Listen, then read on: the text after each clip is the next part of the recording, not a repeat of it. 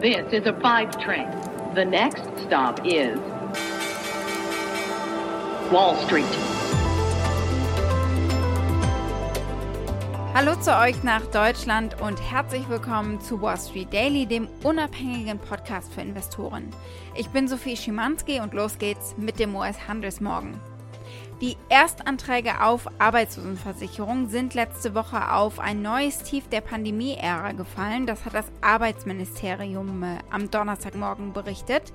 Die erstmaligen Anträge auf die Leistungen beliefen sich auf 360.000, was der besten Zahl seit dem 14. März 2020 entspricht. Die Gesamtsumme stellt auch einen erheblichen Rückgang gegenüber den nach oben revidierten 386.000 Anträgen der Vorwoche dar. Was machen jetzt die Anleger aktuell daraus? Äh, der Tag startet im negativen Bereich. Der Dow fällt ganz genauso wie der S&P 500 und der Nasdaq Composite, wenn auch nur äh, sehr dünn. Also das kann natürlich äh, jederzeit drehen.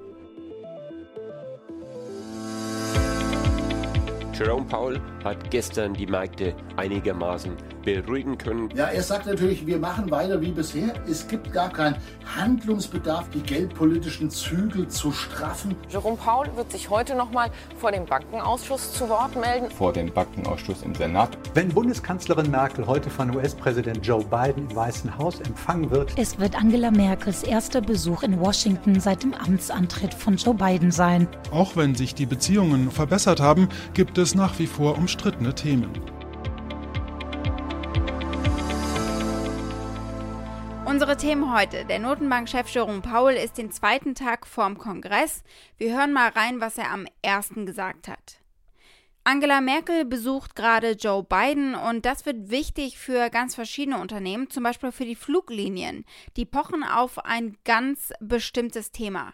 Aber auch andere Unternehmen schauen hin, denn es geht um die Handelsbeziehungen. Wir schauen als nächstes auf die Tech-Unternehmen und vor allem auf den Tech-Stress. Die Tech-Unternehmen wehren sich nämlich gegen die Vorsitzende der FTC und wollen nicht, dass sie bei ihren Fällen äh, mitverhandelt, wenn es um Monopol und um Kartellrecht geht. Die Aktie des Tages ist die von der Bank Morgan Stanley, die berichtet hat, wie erfolgreich sie aus der Corona-Krise gerade rauskommen.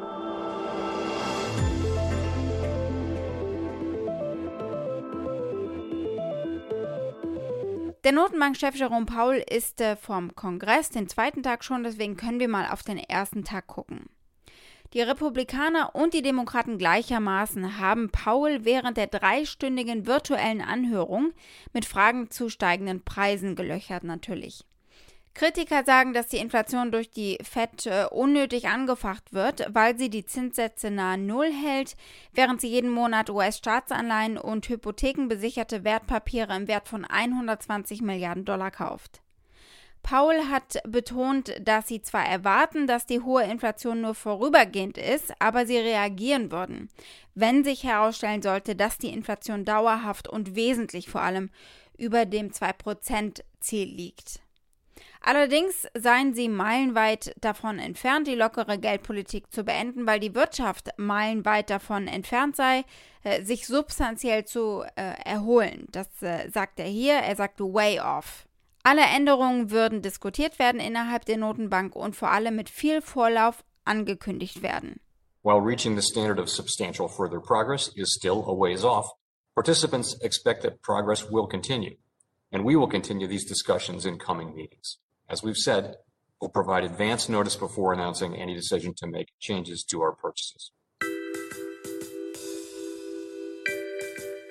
Joe Biden und Angela Merkel treffen sich gerade und es geht um viele Themen, die auch für Anleger spannend sind und für Unternehmen.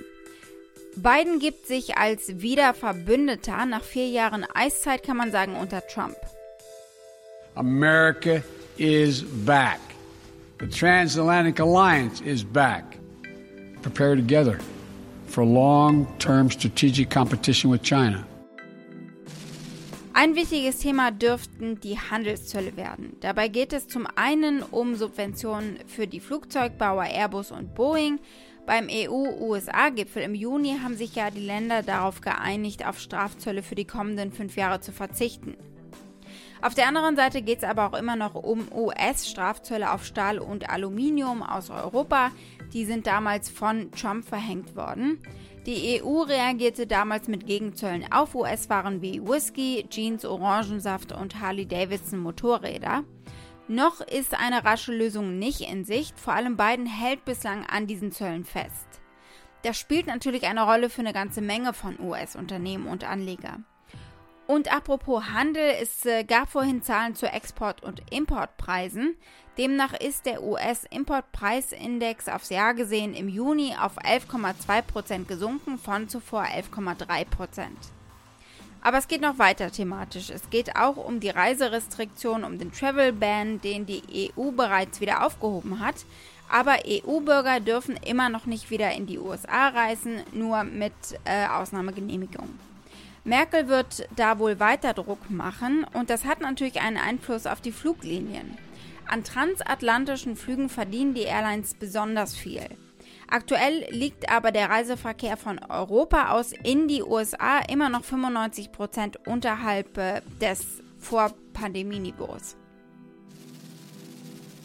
Die Tech-Unternehmen Amazon und Facebook haben Petitionen eingereicht, um die neue Vorsitzende der Federal Trade Commission, Lina Khan, in Kartellfällen, an denen ihre Unternehmen beteiligt sind, rauszuhalten.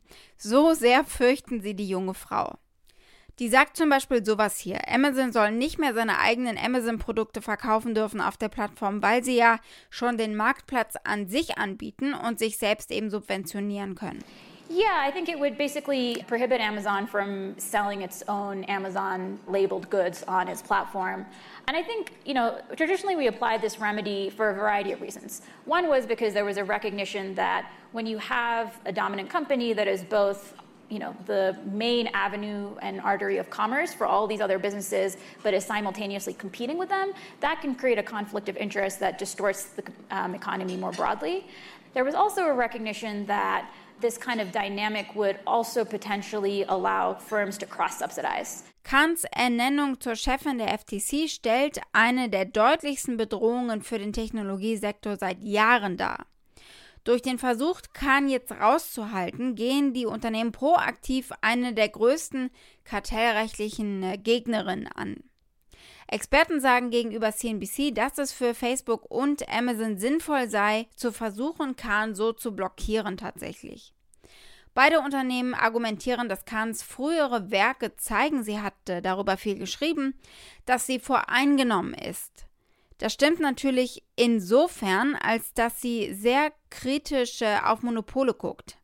Es ist noch nicht klar, wie Kahn mit diesen Anfragen umgehen wird oder wie ein Gericht oder die FTC entscheiden werden.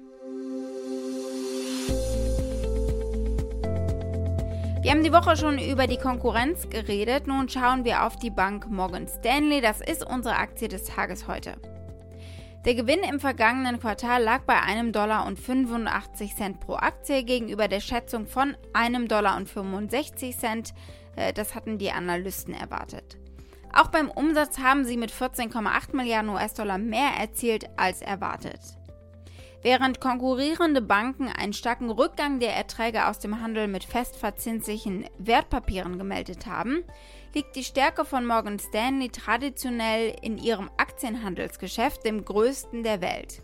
Und dieses Geschäft schnitt im zweiten Quartal besser ab und erwirtschaftete einen Umsatz von 2,83 Milliarden US-Dollar, mehr als 400 Millionen US-Dollar oberhalb der Erwartungen der Analysten. Sie haben damit einen Umsatz von 1,68 Milliarden US-Dollar erzielt und konnten damit äh, eben Verluste auf anderer Seite ausgleichen. Der Aktienhandel florierte im zweiten Quartal, ebenso wie die Vermögensverwaltung. Beides hat natürlich profitiert von hohen Vermögenswerten und von robusten IPO-Aktivitäten. Ein weiterer starker Bereich war das Investmentbanking, das äh, von robusten Fusionsaktivitäten und damit verbundenen Finanzierungen eben angetrieben wurde. Wie der Rivale Goldman Sachs ebenfalls erzielte Morgan Stanley starke Ergebnisse im Investmentbanking mit einem Umsatz von 2,38 Milliarden US-Dollar, der die Schätzung von 2,1 Milliarden US-Dollar übertroffen hat. Der Kollege bei CNBC nennt das ein solides Ergebnis.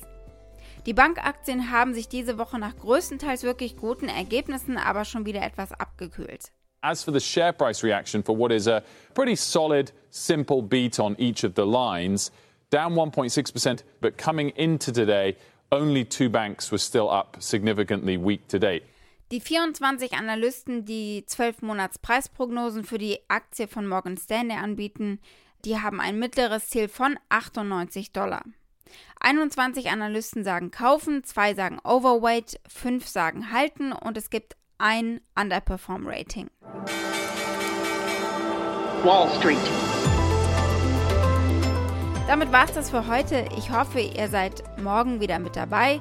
Dann gibt es hier unter anderem die Einzelhandelsumsätze in den USA für den Monat Juni und wir gucken auf Volkswagen, denn da gibt es Absatzzahlen aus Wolfsburg zum Juni. Schickt äh, gerne eure Fragen oder Vorschläge wie immer. Ihr erreicht mich unter wall-street-daily at mediapioneer.com. Habt einen schönen Abend heute noch, eure Sophie.